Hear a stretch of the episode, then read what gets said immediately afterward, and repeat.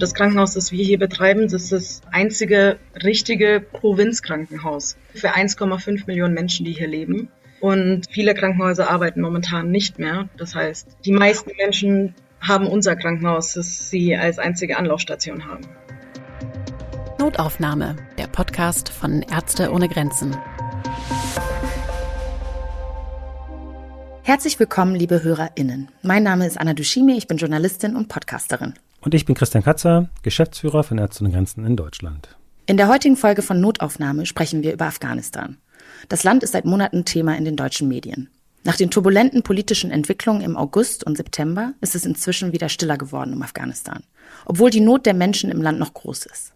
Wir sprechen heute mit Maria Fix, die über die Lage in Afghanistan erzählen kann. Sie wird uns auch berichten, wie Ärzte ohne Grenzen Hilfe leistet. Maria Fix ist Krankenpflegerin und aktuell im Einsatz in Afghanistan. Wir sind mit ihr via Internet in Afghanistan verbunden. Hallo Maria. Hallo Anna, hallo Christian. Hallo Maria, schön, dass du da bist. Maria, wo genau erreichen wir dich gerade? Ich bin in der Stadt Lashkargah in der Provinz Helmand im Süden Afghanistans. Und Ärzte ohne Grenzen betreibt hier ein Krankenhaus, das sogenannte Boost-Krankenhaus. Maria, du warst ja vor deinem jetzigen Einsatz schon im Irak und hast bei der Behandlung von Covid-19-PatientInnen geholfen. Und danach hast du in der umkämpften Region Tigray von Äthiopien gearbeitet und jetzt in Afghanistan. Als wir diese Aufnahme mit dir geplant haben, dachten wir eigentlich, dass du inzwischen längst wieder zu Hause bist in Deutschland, hast dich aber entschieden, deine Arbeit in Afghanistan zu verlängern. Was hat dich denn zu der Entscheidung gebracht? Als ich mich dazu entschieden habe, nach Afghanistan zu gehen, war das eine sehr kurzfristige Entscheidung und auch nicht für lange geplant, weil die Situation damals noch äh, im August noch etwas heikler war. Als ich hier angekommen bin, war ich unglaublich fasziniert von dem Krankenhaus. Es ist riesig und äh, es funktioniert und irgendwie ist jeder Bereich unglaublich spannend. Dazu kommt natürlich auch noch die Situation, die aktuelle Situation politisch, ökonomisch, was natürlich auch ganz viel dazu beiträgt, dass dass man auch mit der Situation irgendwie lernen möchte, wie es hier weitergeht und für die Menschen auch. Ich würde gerne noch mal ein Stück zurückspringen. Du solltest ja eigentlich am 16. August auf dem Weg nach Afghanistan ähm, dich machen. Und beim Warten auf die Abreise haben dich dann und die Welt und alle Menschen äh, die Ereignisse in Afghanistan am Flughafen in Kabul eingeholt und du musstest es aus der Ferne mit ansehen. Ähm, die Organisation Islamisches Kalifat in Afghanistan, in Deutschland meist äh, als die Taliban bekannt, haben die Macht in Afghanistan übernommen und du warst eine der ersten Zivilistinnen, die nach dem Regierungswechsel wieder ins Land konnten. Wie fühlt sich denn das an, sich auf den Weg in so, so eine Situation zu machen? Kannst du uns das beschreiben? Der, der Moment, bevor ich hierher gekommen bin, da war natürlich, also es war ja nicht nur der eine Tag, an dem quasi der Flughafen in Kabul quasi übernommen worden ist und es da das Chaos quasi ausgebrochen ist, mhm. sondern es waren ja auch schon die Tage vorher.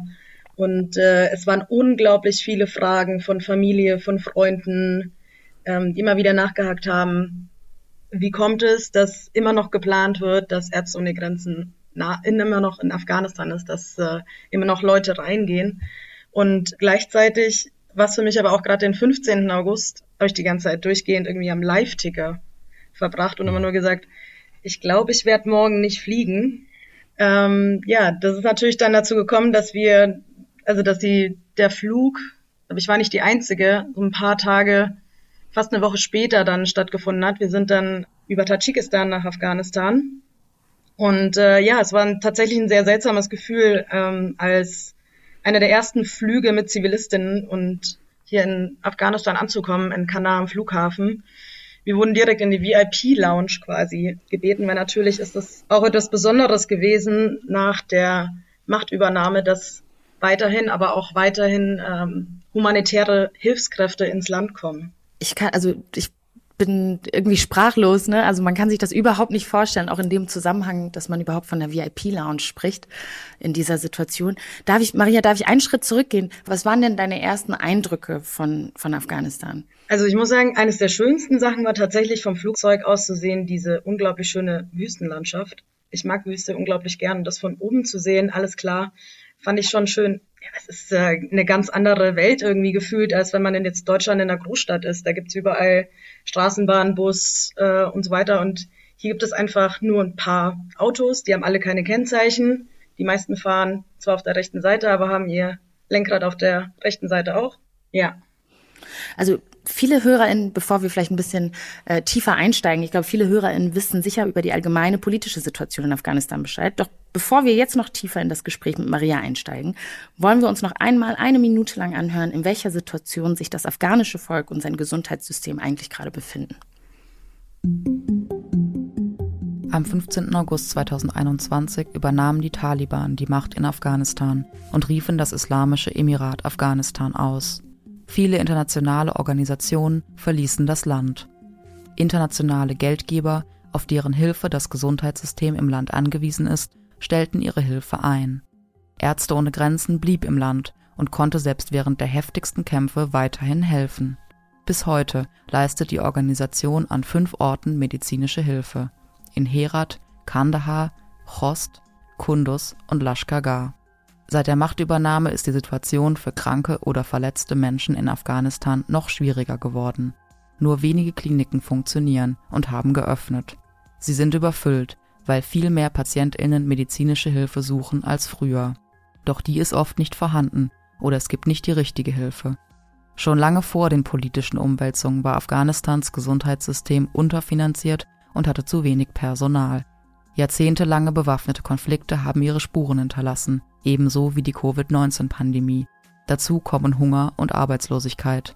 Laut Zahlen der UN von Februar 2021 sind in diesem Jahr 18,4 Millionen Afghaninnen auf humanitäre Hilfe angewiesen. Das ist mehr als die Hälfte der Bevölkerung. Maria, wie unterstützt das Projekt, in dem du arbeitest, denn die Menschen konkret in dieser schwierigen Situation? Also das Krankenhaus, in dem ich arbeite und ähm, das Krank äh, Ärzte ohne Grenzen hier betreibt, hat 300 Betten. Das kann man sich ungefähr mit, kann man so mit einem kleineren Bezirkskrankenhaus auch vergleichen wie hier in Deutschland. Mhm. Und hat eigentlich so ziemlich jede Station, die man einfach in so einem Bereich haben müsste. Wir haben Notaufnahme, wir haben chirurgische und internistische Stationen für Erwachsene, wir haben einen OP, wir haben eine Frauenklinik, wir haben einen ambulanten Bereich, wir haben Kinderstationen, Kinderintensivstationen, auch ein therapeutisches Ernährungsprogramm für unterernährte Kinder. Wir haben eine Neugeboreneninintensivstation. Wir haben Isolationsstationen für, vor allem für Masern, teilweise auch für Covid. Hm. Ähm, wir haben eine Erwachsenenintensivstation. Wir haben Gesundheitsaufklärung. Wir haben Diagnostik. Wir haben eine Krankenhausapotheke. Also alles, was man sich so drunter, unter so einem Bezirkskrankenhaus auch vorstellen könnte. Das Nötigste ist da. Ja. In unserer Notaufnahme haben wir fast jeden Tag irgendwas zwischen 600 und 800 Patienten, Patientinnen. Okay, krass. Und, und, im Vergleich zu anderen Krankenhäusern, vielleicht in der Provinz, aber auch anderswo in Afghanistan, ist das denn ein gut ausgestattetes Krankenhaus oder eher weniger? Also wie schneidet das Buß-Krankenhaus so im Vergleich ab? Also wir sind tatsächlich, also das Krankenhaus, das wir hier betreiben, das ist das äh, einzige richtige Provinzkrankenhaus für okay. Ich glaube, in Hellmann sind ungefähr 1,5 Millionen Menschen, die hier leben. Und ähm, wie man auch in dem Beitrag schon gehört hat, ist natürlich, viele Krankenhäuser arbeiten momentan nicht mehr. Das heißt, die meisten Menschen haben unser Krankenhaus, das sie als einzige Anlaufstation haben. Okay. Und was ist genau deine Rolle in der, äh, in der Klinik? Also was machst du dort? Also ich bin sowas wie eine leitende Pflegekraft quasi im Krankenhaus. Das kann man sich ein bisschen ähnlich vorstellen wie eine Pflegedienstleitung. Okay. Ähm, aber natürlich kann man sich das, glaube ich, nicht ganz genau von, also in einem humanitären Feld ist das nicht ganz das gleiche wie in einem Regierungskrankenhaus in Deutschland. Ähm, aber so ungefähr ist es ähnlich. Das heißt, ich habe ungefähr zehn Stationen und Bereiche, die ich quasi in, die unter meiner Verantwortung stehen. Davon sind die, sind nur wenige internationale Kräfte und die meisten von den Mitarbeitern bei uns im Krankenhaus sind nationale Mitarbeiter, das heißt Afghaninnen und Afghanen. Maria, was sind denn so die typischen Gesundheitsprobleme, die ihr so tagtäglich seht in der Klinik und im Krankenhaus? Also es sind vor allem zwei Bereiche, die mir besonders auffallen, so in den letzten Wochen. Das sind vor allem in der Frauenklinik. Wir hatten vor nicht allzu langer Zeit hatten wir tatsächlich mal einen Tag, an dem genau 100 Babys an einem Tag auf die Welt gekommen sind. Wahnsinn. Das ist äh, das ist eine unglaubliche Zahl. Das gab es auch hier noch nie und das äh, haben wir auch von also wir haben mal ein bisschen rumgefragt, auch von wenig anderen Projekten gehört, dass es mal so eine hohe Zahl gab an einem Tag. Im Durchschnitt sind es immer zwischen 60 und 80 Babys, die auf die Welt kommen, jeden Tag. Krass. Und äh, da kommen natürlich dann auch immer eigentlich, aber auch wirklich schöne Geschichten mit dabei vor. Ähm, vor kurzem hatten wir eine, eine Frau, die hat einfach schon wirklich, wirklich viele Schwangerschaftsabbrüche gehabt, also ungewollte. Hm. Und dann hat sie tatsächlich einen gesunden Jungen auf die Welt gebracht. Und das ist natürlich etwas, was wir natürlich auch in einer gewissen Art und Weise ein bisschen unterstützen können und garantieren können, ist, dass sie natürlich bei uns, wenn sie vielleicht auch schon in, während der Schwangerschaft uns besuchen, wir natürlich auch so ein bisschen gucken können, wo sind die Probleme, wo sind die Risiken, wo können wir eventuell mithelfen und können natürlich auch die Geburt und auch die Zeit danach so ein bisschen die Mutter und auch das Kind betreuen. Dann die andere Station, die für mich immer in den letzten Wochen wirklich viel Aufmerksamkeit ähm, auch für uns alle hier im Projekt auf sich gezogen hat, ist die, das therapeutische Ernährungsprogramm für unterernährte Kinder. Die Zahlen an Kindern, die wir da haben, die sind unglaublich hoch. Die sind auch für den Durchschnitt hier, was man in den Jahren zuvor gesehen hat, überdurchschnittlich hoch. Normalerweise würden sie jetzt im Winter, würden die Zahlen wieder runtergehen, weil es nicht mehr so heiß ist, es wird kühler. Das heißt, diese ganze Dehydration quasi, die noch mit dazukommt bei unterernährten Kindern, ist hier immer weniger. Hm. Nur leider ist aufgrund der Situation hier, auch mit der Ernährungssituation hier, leider die Zahl immer noch nicht wirklich gesunken. Und wir rechnen ein bisschen damit, dass äh, auch die nächsten Monate das leider nicht so sein wird, dass wir uns darauf einstellen können, dass die, dass die Zahlen wieder zurückgehen, was unterernährte Kinder hier angeht. Oh Mann, das sind auf jeden Fall, ähm, das, ja, das ist, hört sich an wie ein, wie ein Problem, was fast, fast nicht, äh, nicht, nicht wirklich lösbar ist. Was ist denn, gibt es denn so einen konkreten Aktionsplan, wenn die Zahlen weiter äh, sozusagen so besorgniserregend bleiben, also gar nicht runtergehen, wie das sonst im Winter der Fall ist? Also wir tun bei uns im Krankenhaus alles, was, wir, was für uns möglich ist. Das heißt, wir stabilisieren die Kinder und äh, versuchen die so weit wieder aufzubauen, dass sie nach Hause gehen können und ähm, sind aber auch da weiter darauf angewiesen, dass natürlich weiterhin irgendwie in einer gewissen Art und Weise das Familienumfeld, aber auch irgendwie, dass sie ernährt werden können im Familienumfeld zu Hause. Ja. Und äh, darauf ist man in einer gewissen Art und Weise auch angewiesen, dass wir aber auch mehr Unterstützung nicht nur als einziges Krankenhaus quasi für diese Kinder sind, sondern dass es auch in einer gewissen Art und Weise irgendwie eine ambulante Hilfe gibt. Maria, wie sieht denn das mit Nachschub aus an medizinischem Material und auch an der therapeutischen Nahrung etc.? Hast du da einen Überblick, ob das funktioniert oder gibt es da Schwierigkeiten besondere? Also wir können uns momentan tatsächlich glücklich schätzen. Kurz bevor der, der Konflikt am Kabuler Flughafen war, konnten wir tatsächlich noch eine ziemlich große Menge an äh, medizinischem Material, Medikamenten ins Land bekommen. Von dem her gab es bei uns jetzt nicht wirklich das Problem, dass wir wirklich, ähm, dass uns die ausgegangen sind, die Materialien mhm. oder auch, es gibt ja bestimmte Sachen, die man quasi für ein, für ein Ernährungsprogramm ähm, für die Kinder hat. Mhm. Ähm, bestimmte Milch und so weiter also wir können uns glücklich schätzen, dass wir es haben. Dadurch, dass die Situation aber so ist, dass diese Zahlen ja nicht nach unten gehen, mhm. ist es natürlich auch so, dass wir unsere Zahlen an Bestellung quasi, was wir ins Land bekommen, an Material und auch an Medikamenten und eben auch an diesen Ernährungsunterstützung, äh, dass es natürlich auch ansteigen wird, die Zahl, die wir dafür brauchen.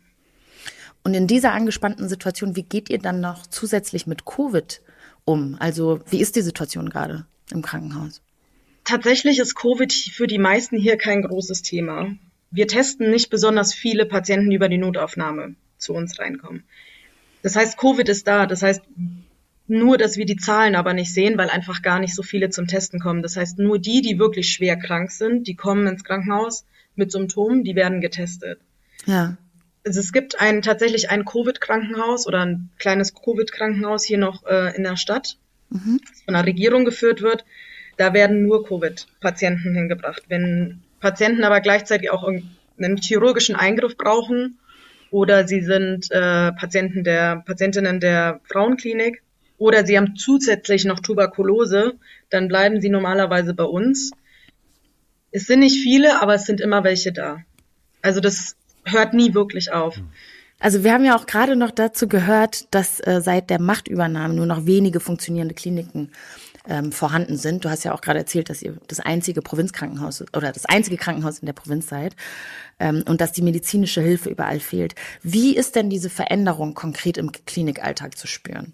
Also die Machtübernahme oder der Regierungswechsel hatte verschiedene Auswirkungen. Mhm. Vor allem, weil es auch vor der Machtübernahme im ganzen Land immer wieder Kämpfe gab. Also gerade in Lashkargah auch Da waren in den letzten Monaten von den Leuten, die mit mir arbeiten, ähm, die haben auch wieder erzählt, es waren überall immer Schüsse zu hören, es waren Explosionen, also es war überall, waren immer wieder Kämpfe hm. zwischen der damaligen afghanischen Armee und den Kämpfern der Taliban. Mittlerweile sind die Kämpfe vorbei und das gibt natürlich auch für, für die Menschen in einer gewissen Art und Weise schon hier so ein bisschen ein, anderes Gefühl. Sie können wieder auf den Markt gehen, sie können äh, Sachen verkaufen, sie können aber auch einkaufen gehen. Das waren natürlich Sachen, die waren sehr eingeschränkt, gerade hier auch in der Stadt, aber auch mit Sicherheit auch in anderen Provinzen. Und was wir vor allem auch gemerkt haben, ist, dass sobald die Kämpfe hier um Lashkargah in Helmand vorbei waren, äh, ist die Anzahl der Menschen, die aus anderen Distrikten tatsächlich hier in der Provinz gekommen sind, unglaublich viel höher geworden. Es sind plötzlich Leute gekommen, die hatten gar keinen Zugang zu unserem Krankenhaus. Ach so, okay. Also die wären während der Kämpfe sozusagen, hätten sie gar nicht zum äh, Krankenhaus durchgekonnt. Und seitdem genau. die Kämpfe eben beendet worden sind, kommen dann immer mehr Leute aus, aus anderen Provinzen zu euch. Ach, okay, spannend. Also was wir aber dann auch gemerkt haben, ist, dass äh, während der ganzen Konflikte natürlich auch Patienten mit Kriegsverletzungen zu uns gekommen sind. Die sehen wir natürlich aber jetzt nicht mehr, ähm, seit der Konflikt vorbei ist. Dann ist es natürlich auch dazu gekommen, dass ganz viele Gesundheitseinrichtungen wie schon gesagt, wir sind das einzige Provinzkrankenhaus oder das einzige Krankenhaus in der Provinz, das äh, mehr oder weniger fun gut funktioniert. Alle anderen Krankenhäuser mussten leider größtenteils zumachen oder können bei weitem nicht mehr die Patienten sehen, weil das Personal zum Teil nicht mehr bezahlt worden ist, aber auch weil einfach die Gelder dafür gefehlt haben. Die Gelder sind aus internationaler Unterstützung gekommen. Dadurch kam es natürlich auch dazu, dass die, dass keine Materialien, keine Medikamente mehr da waren, um die Menschen zu versorgen. Ich glaube aber, da muss man schon noch dazu sagen, dass die Schwierigkeiten im Gesundheitssystem und der Gesundheitsversorgung in Afghanistan nicht erst mit dem Machtwechsel jetzt im August begonnen haben, oder, Maria? Richtig, richtig. Also die Menschen hier leiden schon seit Jahren eigentlich unter zu wenig Ressourcen, ähm, gerade was Materialien angeht, was Medikamente angeht. Die Qualifikation und die Ausbildung des Personals ist auch ähm, bei weitem nicht so, wie man es vielleicht bei uns wie in Europa erwarten könnte. Das ist unterfinanziert. Wie gesagt, Personal wird nicht bezahlt. Ist auch vorher schon nicht bezahlt worden, nicht erst seit dem Machtwechsel. Dann kommt natürlich auch noch mit dazu, dass, wie vorhin schon erwähnt, dass eben in der ganz, in den ganzen, im ganzen Land eigentlich vorher schon immer Kämpfe waren und das hat natürlich eine gewisse Instabilität ins ganze Land gebracht. Die Leute konnten sich nicht bewegen ähm, oder beziehungsweise nicht weiter ähm, aus ihrem Distrikt oder aus ihrem Bereich raus, konnten nicht weiterreisen für vielleicht mehr medizinische Hilfe, weil sie in ihrer Umgebung nicht angeboten wurde. Ja. Du hast ja vorhin angesprochen, dass Hilfsgelder jetzt auch fehlen. Und äh, ich frage mich, ob sozusagen auch eure Arbeit in der Klinik von diesem plötzlichen Mangel an Hilfsgeldern, ob sie eben davon auch direkt betroffen ist. Glücklicherweise nicht, denn äh, Ärzte ohne Grenzen wird komplett durch private Spenderinnen finanziert. Und äh, deshalb sind wir nicht direkt davon betroffen. Allerdings ist natürlich das komplette afghanische Gesundheitssystem davon betroffen. Und das hat natürlich auch Auswirkungen im Endeffekt auf uns, weil wir in den verschiedenen Provinzen hier im Land natürlich die eine der wenigen internationalen Organisationen sind, die hier noch im Land medizinische Hilfe leisten können. Hm. Ja, man muss auch dazu sagen, dass internationale Hilfsorganisationen nicht auf Dauer dieses Gesundheitssystem am Leben halten können. Das Land muss auch irgendwie möglich sein, die, die Krankenhäuser selbst führen zu können und selbst äh, medizinische Hilfe für die Bevölkerung leisten zu können. Als Organisation müssen und wollen wir politisch unabhängig arbeiten. Alle, die bei Ärzte ohne Grenzen arbeiten, haben diese Grundhaltung, egal wo jemand herkommt, welche Religion er hat, welche politische Gesinnung hat ein Recht auf Gesundheitsversorgung und dafür stehen wir als Ärzte ohne Grenzen. Wir würden uns natürlich sehr freuen, wenn Sie, liebe HörerInnen, uns in unserer Arbeit in Afghanistan oder in den rund 70 anderen Ländern weltweit unterstützen möchten. Unter www.msf.de-spenden können Sie dies tun. Den Link gibt es natürlich auch in den Show Notes. Neutralität ist natürlich auch für uns ein ganz wichtiger Grund, äh, um unsere Arbeit weiterhin machen zu können. Ärzte ohne Grenzen stand schon vor dem Machtwechsel in Afghanistan mit den Taliban in Kontakt, so wie natürlich auch mit den, äh, mit den Regierungsseiten, was natürlich immer ganz wichtig ist, um auch ein Zeichen zu setzen, dass wir neutral sind, um weiter unsere Arbeit machen zu können. diese Zusicherung haben wir natürlich auch von den Taliban bekommen. Wir stehen und standen mit, wie in jedem Konfliktgebiet, mit allen bewaffneten Gruppen in Kontakt, so natürlich in Afghanistan auch äh, mit den Taliban. Der Kontakt entsteht meist über lokale Vermittler äh, und, nur, und nur durch diese direkten Gespräche, entweder wirklich, ähm, indem man sich wirklich trifft, einen Tee zusammentrinkt, Sachen bespricht oder über Vermittler. Nur dadurch können wir sicher gehen, dass uns die bewaffneten Gruppen, in dem Fall die Taliban, akzeptieren. Und nur wenn diese Akzeptanz da ist, können wir auch wirklich arbeiten. Und diese Akzeptanz muss so weit gehen, dass sowohl Patientinnen als auch unser Personal vor Übergriffen und Angriffen geschützt wird. Und wir als neutral und unparteilich letztendlich akzeptiert werden. Und da, um dann noch die Schleife zu machen, da hilft uns natürlich auch, dass wir finanziell extrem unabhängig sind. Es spielt immer wieder eine Rolle in den Verhandlungen mit den verschiedenen bewaffneten Gruppen, wo denn unsere Finanzierung herkommt, wer denn unsere Geldgeber sind. Und da ist diese sehr breit aufgestellte private Unterstützung von vielen Millionen Menschen auf dieser Welt sehr glaubwürdig und, und extrem wichtig, um arbeiten zu können. Das hat sich auch jetzt in Afghanistan wieder gezeigt. Kommt sie euch oder Ärzte ohne Grenzen tatsächlich dann zugute, sozusagen, dass ihr so eine, so eine, ja, eine andere Stellung habt oder habe ich das falsch verstanden?